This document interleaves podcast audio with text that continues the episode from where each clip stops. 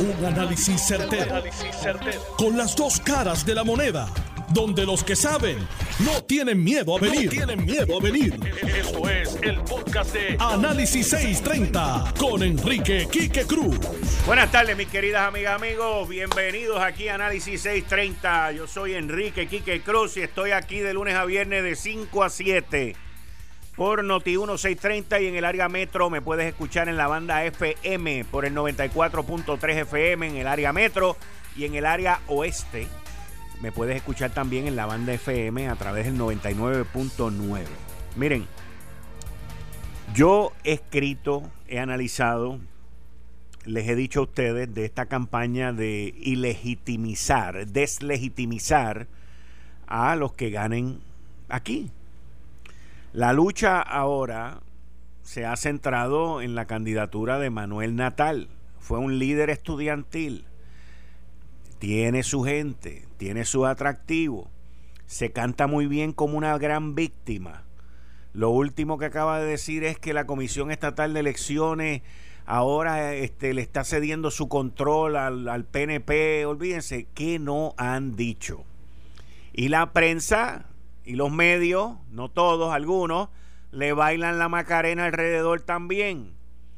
Me estaban diciendo hace poco, cuando venía para acá, me llama una de mis fuentes, que un medio televisivo, mientras las gradas de Victoria Ciudadana habían cuatro o cinco gatos allí, pues las enfocaban en todo momento y una vez se fueron, pues dejaron de retratar esa área.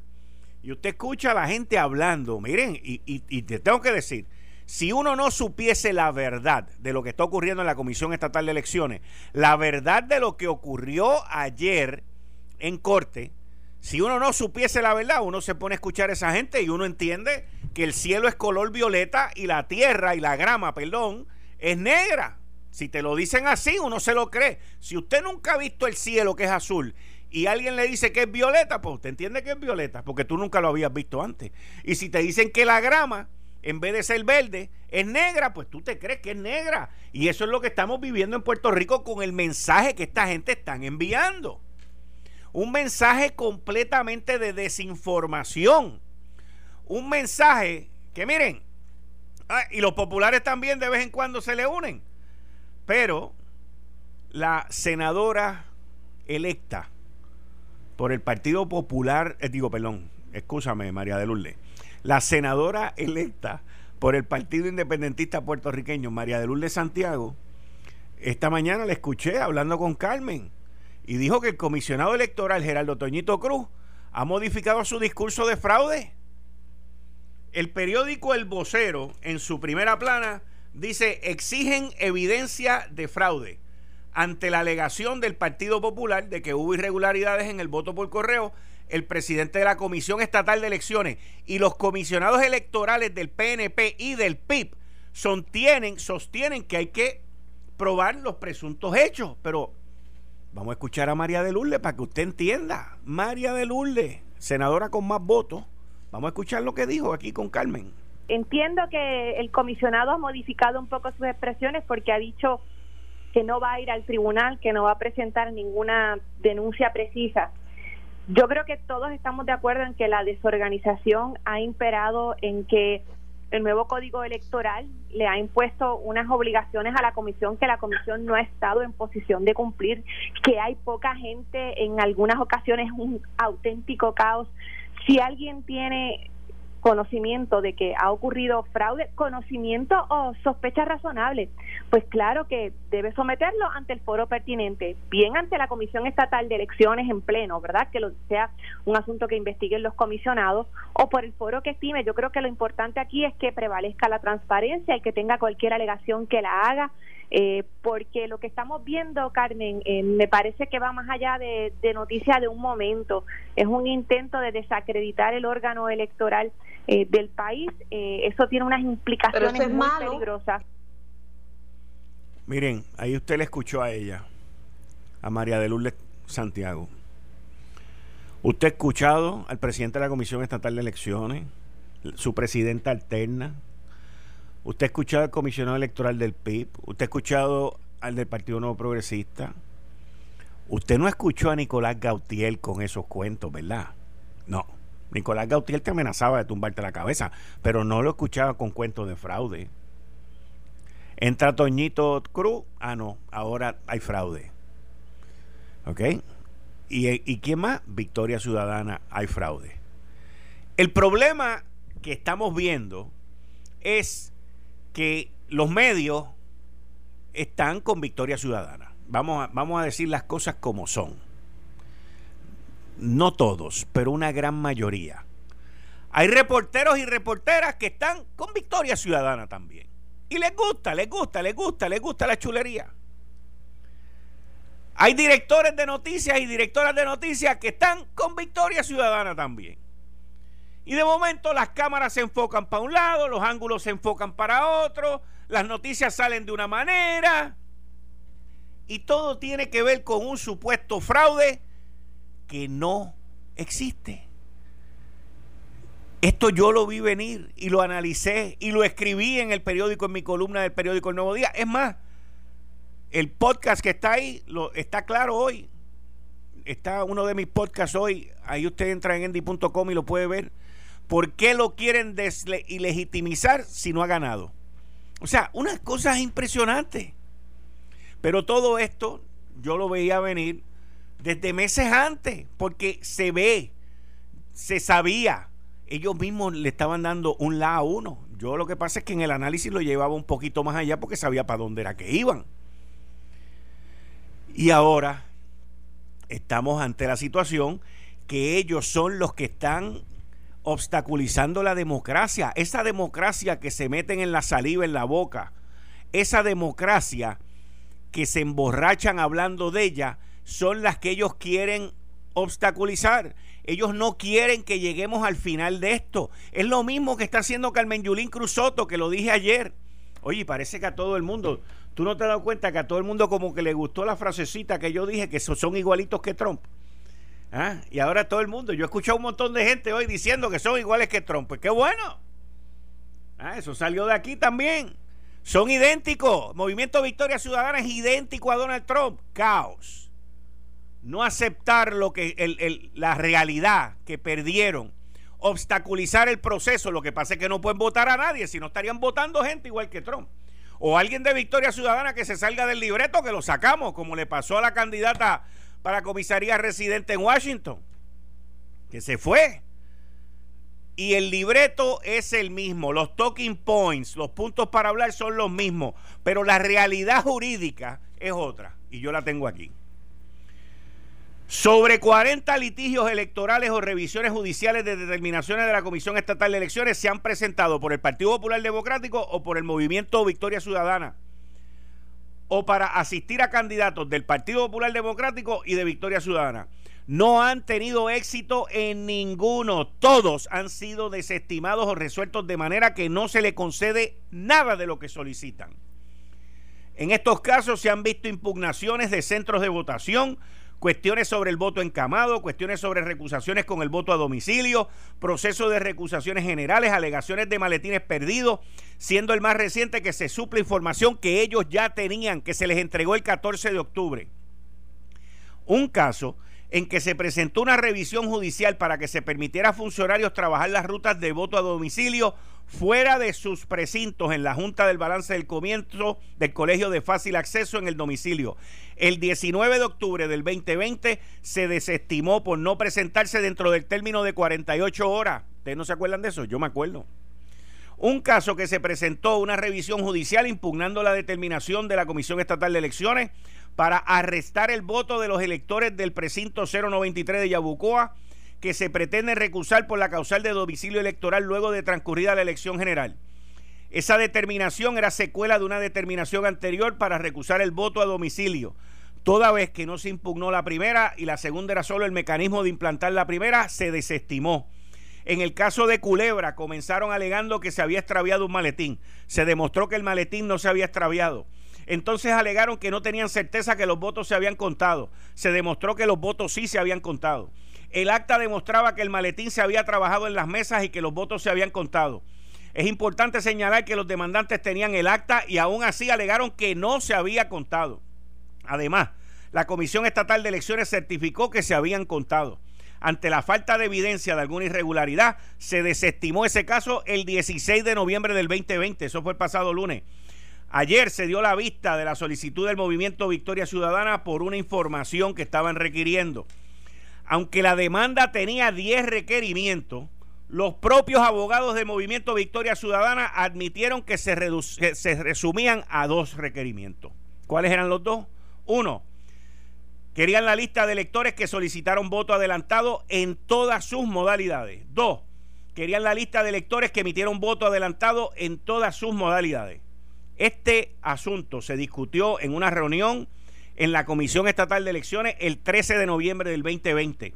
Se acordó en la misma que la primera información se iba a certificar, o sea, que todos los comisionados, incluyendo el del Movimiento Victoria Ciudadana, acordó el 13 de noviembre que se iba a certificar la lista de los electores que solicitaron voto adelantado en todas sus modalidades.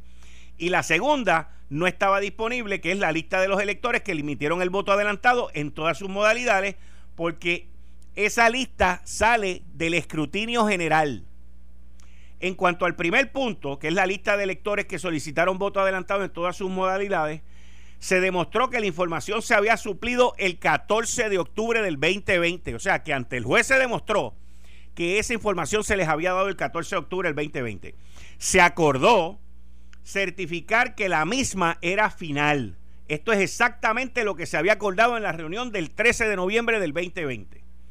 En cuanto a la segunda solicitud de información, que es la lista de electores que emitieron voto adelantado en todas sus modalidades, el tribunal decretó que la información se tenía que hacer disponible durante el transcurso del escrutinio. En ningún momento el tribunal dijo que era que entregarse hoy. En ningún momento el juez ha dado esa orden, que es lo que todos medios y, el mismo mano, todo el mundo está diciendo, no, que era hoy, era hoy, era hoy. Completamente falso.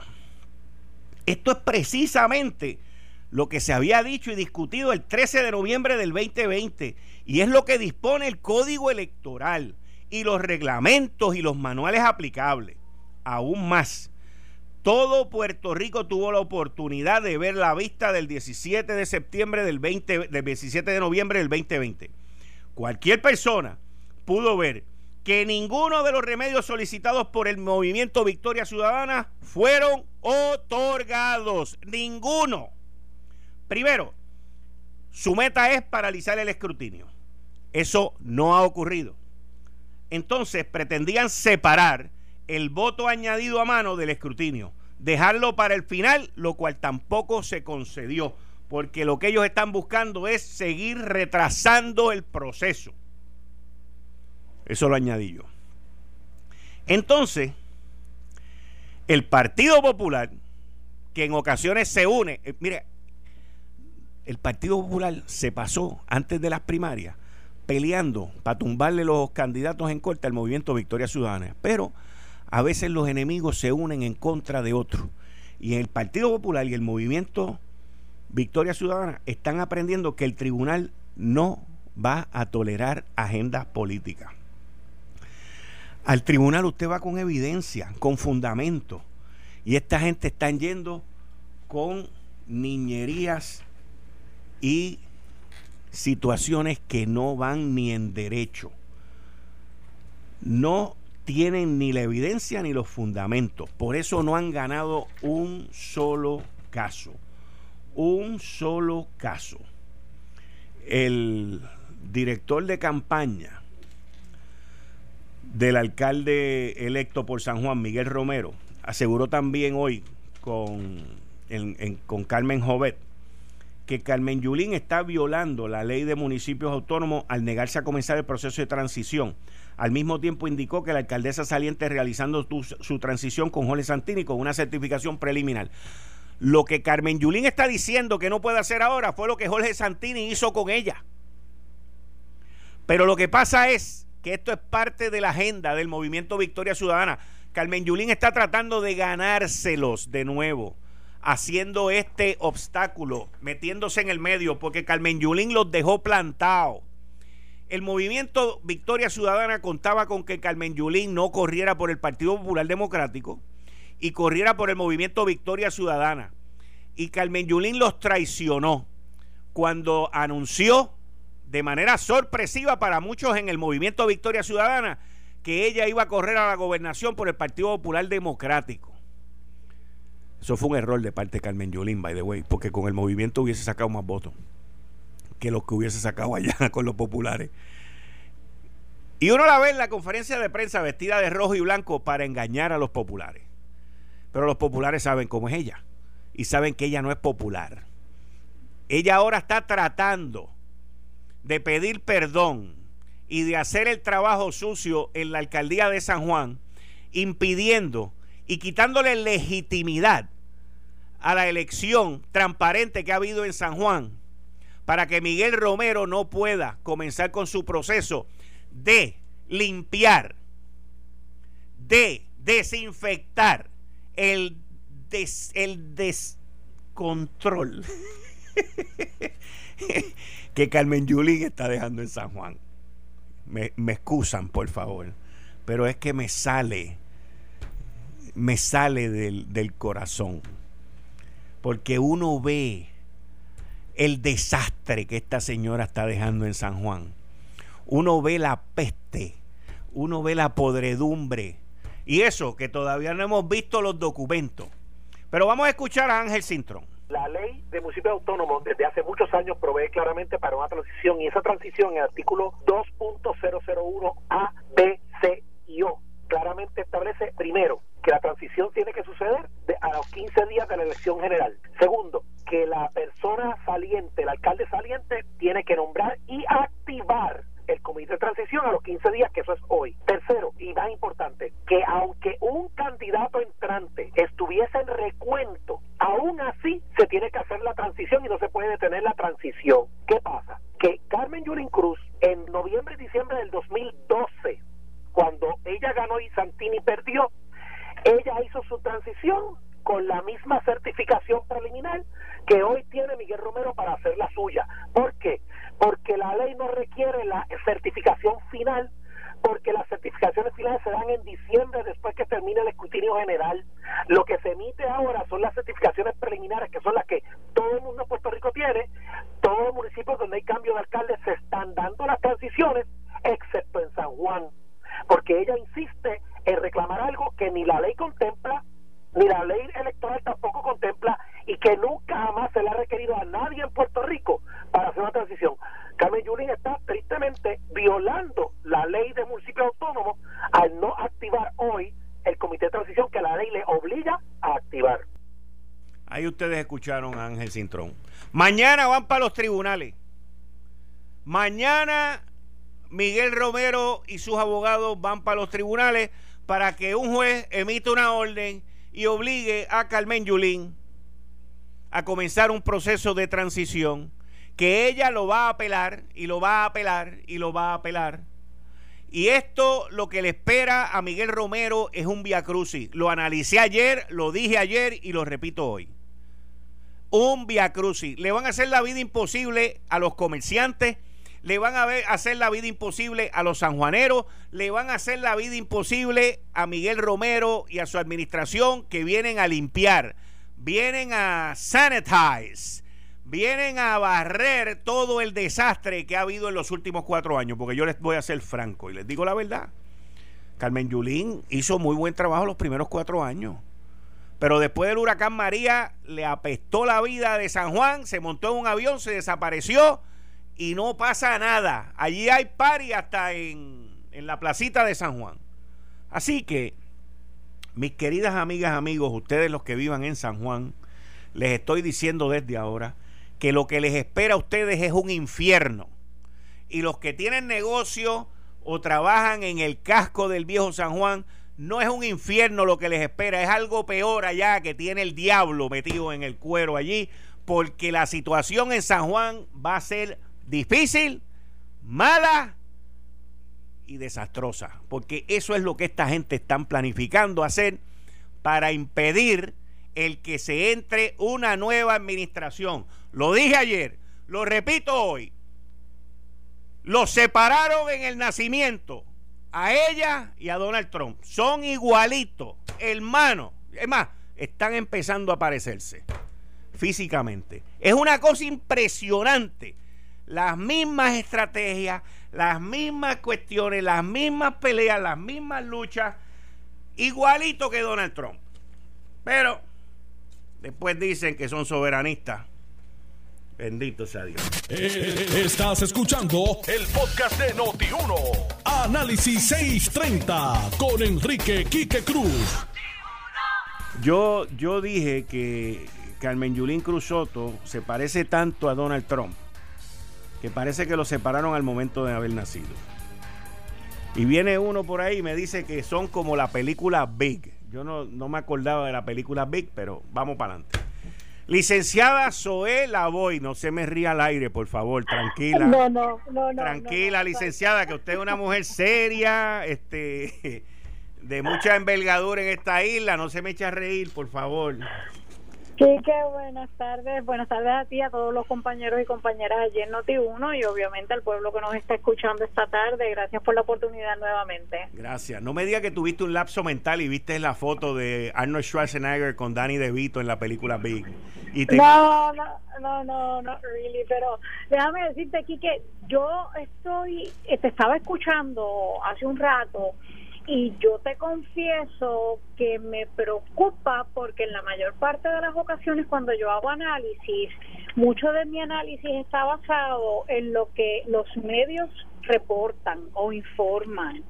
Y yo, hasta que te escuché, había concluido que el tribunal, porque confieso, no vi la vista y no he leído obviamente la determinación del tribunal, pero en el caso del movimiento Victoria Ciudadana, yo pensaba que el tribunal había exigido que la Comisión Estatal de Elecciones le entregara las listas de eso de los votos adelantados en o antes de hoy, creo que era al mediodía o a las dos de la tarde, escuchándote a ti, eh, que dices que tienes información de lo que en efecto se dio en esa vista, aclaras que el tribunal lo que determinó es primero que la lista de las solicitudes de, las personas que habían solicitado el voto adelantado o el voto ausente ya se le habían entregado a todos los comisionados electorales o los representantes de los partidos, incluyendo el Movimiento Victoria Ciudadana.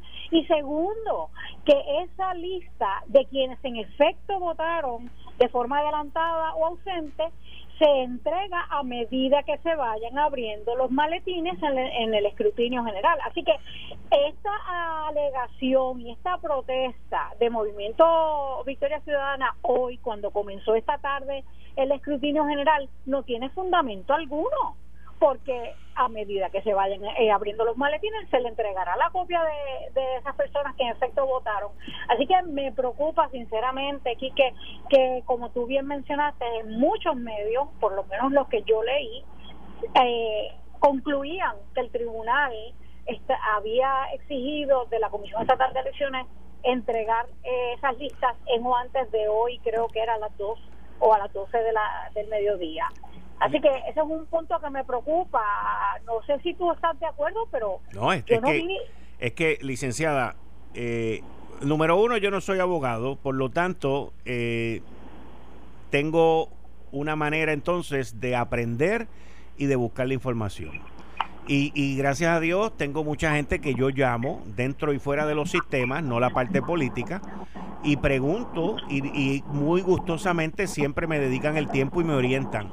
Lo, en lo que tú escuchaste, que yo estuve aquí diseminando aquí con, todo esto que ha ocurrido desde los 40 litigios hasta que no han ganado ninguno y todo esto, todo que se resumen a dos puntos, todo esto es un resumen que me entregó una persona que estuvo sentada allí de observadora. Una persona que es eh, abogada y se sentó allí porque le interesaba ver lo que estaba pasando y me llamó y me dijo, te voy a hacer un resumen de lo que transcurrió allí, porque lo que se está diciendo no es lo que ocurrió allí. Y entonces hoy yo estoy viendo toda esta información, estoy leyendo la misma información. Yo inclusive estoy en lo sé todo. Entrevistan a una funcionaria del movimiento Victoria Ciudadana diciendo que están violando la orden del juez y todo eso. Y yo me quedo así mirando aquello y, y yo decía, ¿en serio que el juez, creo que es Anthony Cueva, que es, que es tremendo juez, by the way. ¿En serio que el juez Anthony Cuevas se dejó pasar las cabras y que esta gente está en el coliseo haciendo lo que les da la gana y él está allá en su sala haciendo lo que le da la gana? Oye, se cae de la mata por lógica, pero lo busqué en derecho y busqué la información y hay una cantidad de desinformación allá afuera brutal. O sea, yo vi, yo vi una información que envió Manuel Natal diciendo que la Comisión Estatal de Elecciones se le estaba entregando, ah, me acuerdo ahora, que le estaban entregando todo el poder al PNP y que necesitaba que gente del Colegio de Abogados y de la ACLU fueran allí y los ayudaran. O sea, y, eso lo vi yo y yo digo, pero oye, una técnica excelente. Manuel Natal está usando todos los dotes que tiene para mentir, sonando como si dijese la verdad. ¿Y, ¿Y qué pasa? Que del otro lado, ni el juez, ni la comisión estatal, ni nadie lo desmiente. Nadie dice nada, pues ¿quién es el que domina el espacio? Manuel Natal. Él es el que está dominando el espacio. Y hay medios, hay reporteras, hay reporteros, hay gente que están de ese lado también y retratan y graban y solamente sale el lado de él. Pero yo tengo que decir que el punto de que la Comisión Estatal de Elecciones que tiene una persona a cargo de, ¿verdad?, de, la, de las comunicaciones, de, la, de trabajar con la prensa, debieron haber sacado un comunicado de prensa explicando esto que tú explicaste hoy, porque esta persona que estuvo allí sentada y te dio el resumen, igual pudo haber hecho el representante de la Comisión Estatal de Elecciones y aclarar que diferente o, o contrario a lo que los o algunos medios estaban eh, informando, no había obligación alguna de entregar nada a las 12 o a las 12 de la tarde de hoy. Pero bueno, ya ha pasado eso. Yo tengo que decirte aquí que a mí me preocupa. Yo desde que desde que comenzó a trabajar el nuevo presidente de la Comisión Estatal de Elecciones y yo ver que no solamente de palabras, sino de acción. Había un ánimo de trabajo en equipo entre el nuevo presidente de la Comisión Estatal de Elecciones y los comisionados electorales. Yo los felicité porque yo creía, diferente a lo que muchos compañeros decían, yo creía que las elecciones el de noviembre 3 iban a ser una experiencia completamente diferente y mucho mejor a la verdad la experiencia el golpe a la democracia que sufrimos cuando las primarias hasta yo tengo que decir que la noche de verdad el día largo de las elecciones yo me sentía que sí hubo fallas pero oye y en qué, y en qué procesos no hay fallas pero se fueron fallas que se manejaron incluyendo aquella cosa horrible de que no salían los resultados porque la página se había caído y los resultados pero hasta eso se resolvió. Lo que yo sí tengo que decirte, Quique, que me tiene muy desilusionada es la desorganización que hay hoy. Hoy, a cuántos días, a dos semanas de las elecciones, todavía hay puestos que no sabemos en Puerto Rico quiénes lo van a ocupar, porque aparte de los maletines que aparecieron, 125 maletines con cuántas 46 mil papeletas, aparte de esa barbaridad que yo tengo que decirte. Soe, Soe, volvemos a lo mismo, volvemos. Tú estás repitiendo algo que solamente quien lo ha dicho ha sido el movimiento. En la Comisión Estatal de Elecciones nadie ha dicho que habían 46 mil votos. Pero no, eh, la, espérate, la parte de, la, de, de las papeletas que se encontraron, eh, a mi mejor recuerdo, inclusive el presidente aceptó que se habían encontrado esas papeletas, eh, perdón, esos maletines pero en una alegada bóveda. Sí, pero él no dijo que eran 46 mil. Mira, déjame explicarte una cosa, que es lo que es, el, el, ruido es tan grande del lado del movimiento. Mira, quien propone, quien propone, o sea, este revolú que estamos viviendo ahora, lo acordaron todos los comisionados y quien lo propuso fue el pasado comisionado del Partido Popular Democrático, Nicolás Gautier.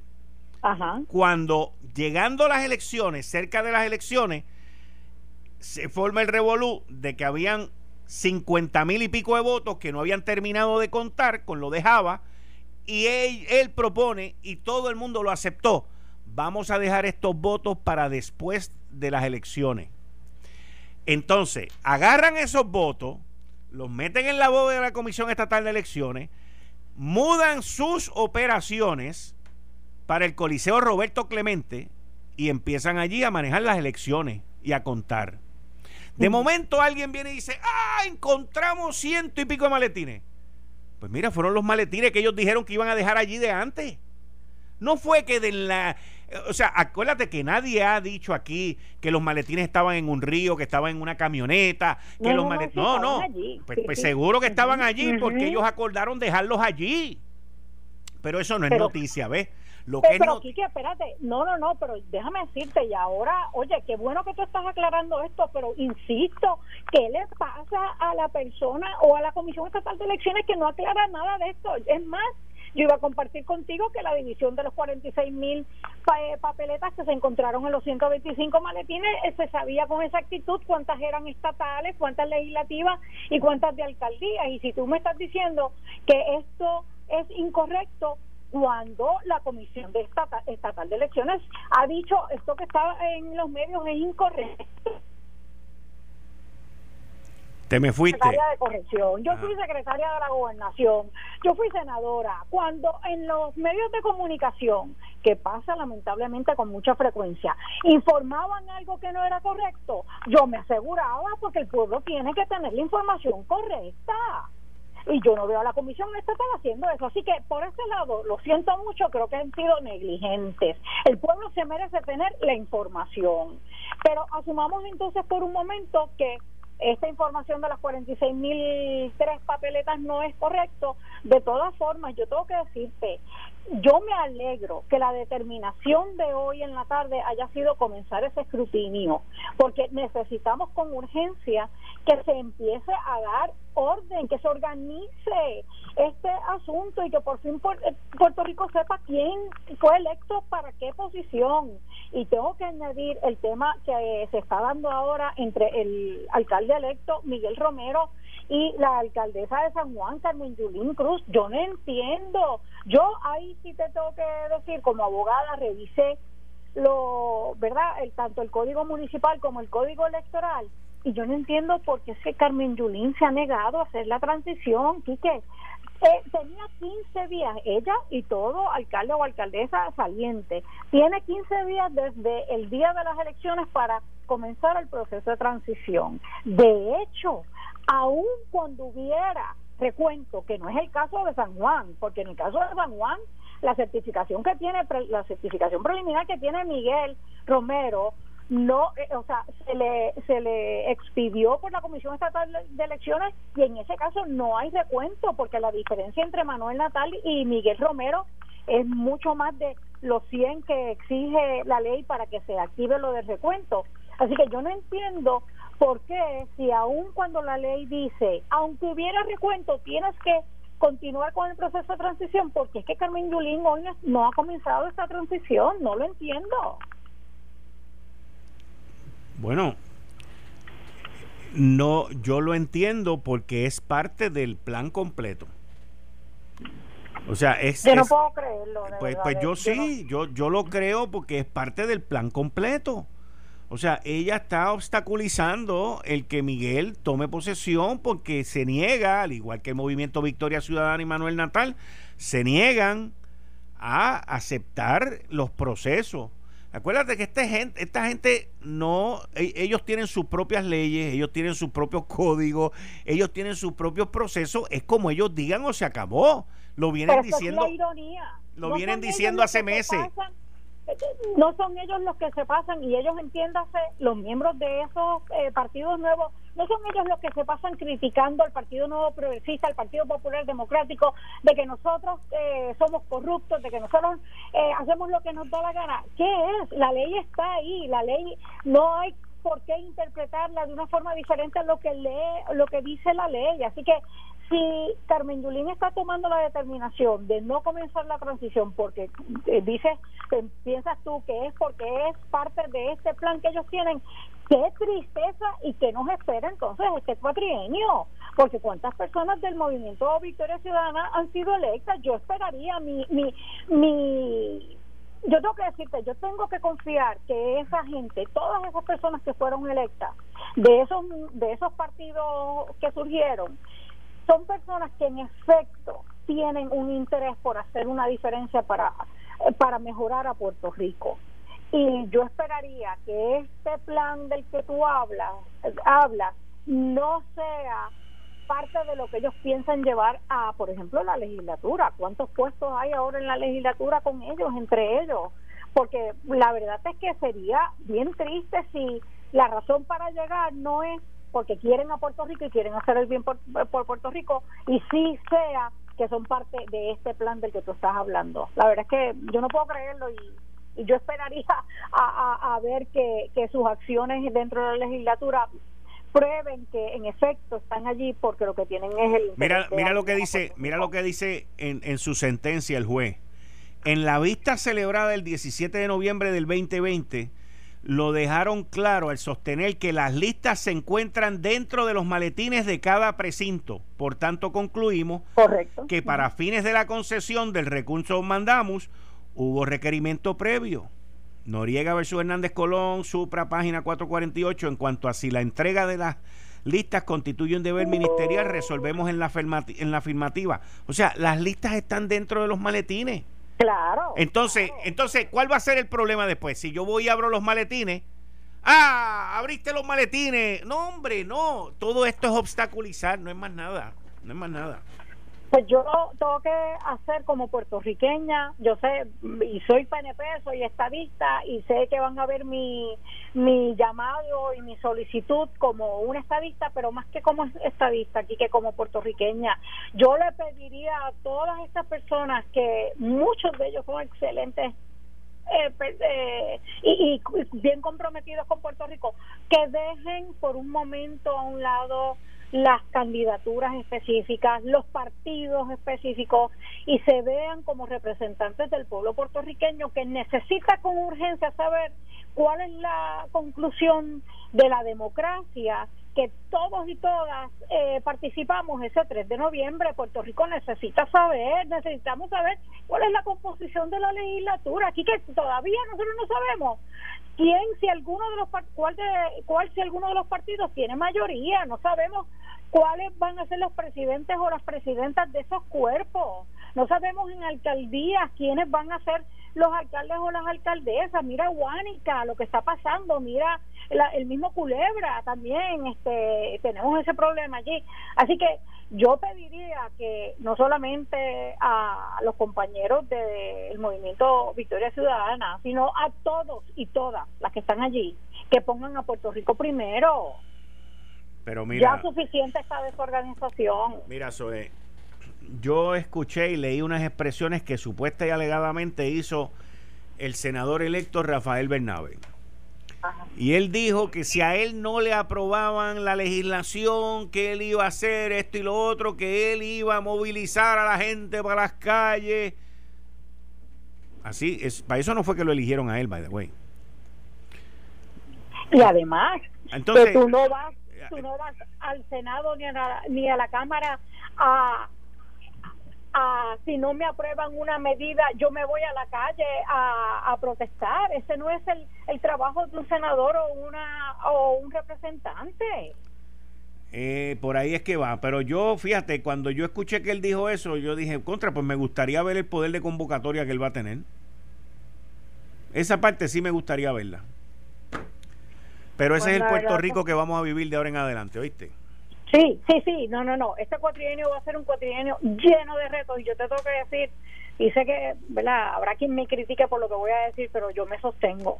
Yo me alegro que Pedro Pierluisi haya sido el que fue electo como gobernador, porque lo conozco y sé de la capacidad que tiene como amigo componedor, como alguien de consenso. Digo, cuando tenga que hacer, eh, ¿verdad? Y tomar decisiones, las tomará, estoy segura, pero siempre tomará decisiones luego de haber hecho una evaluación y haber escuchado a las partes interesadas en el tema que se esté tratando. Y yo creo que qué bueno que va a ser un ser humano con este tipo de, de cualidades eh, porque van a ser bien necesarias, bien necesarias en esto que estamos que vamos a enfrentar. Te envié la decisión del tribunal para que la mire, la lea. No fue Anthony Cueva, fue la jueza Rebeca de los Ríos, algo así, pero para que la chequee. La tienes en tu celular. Gracias, la chequeo. Gracias, nos hablamos el miércoles que viene. Muchas gracias, te cuida. Gracias a ti, Quique.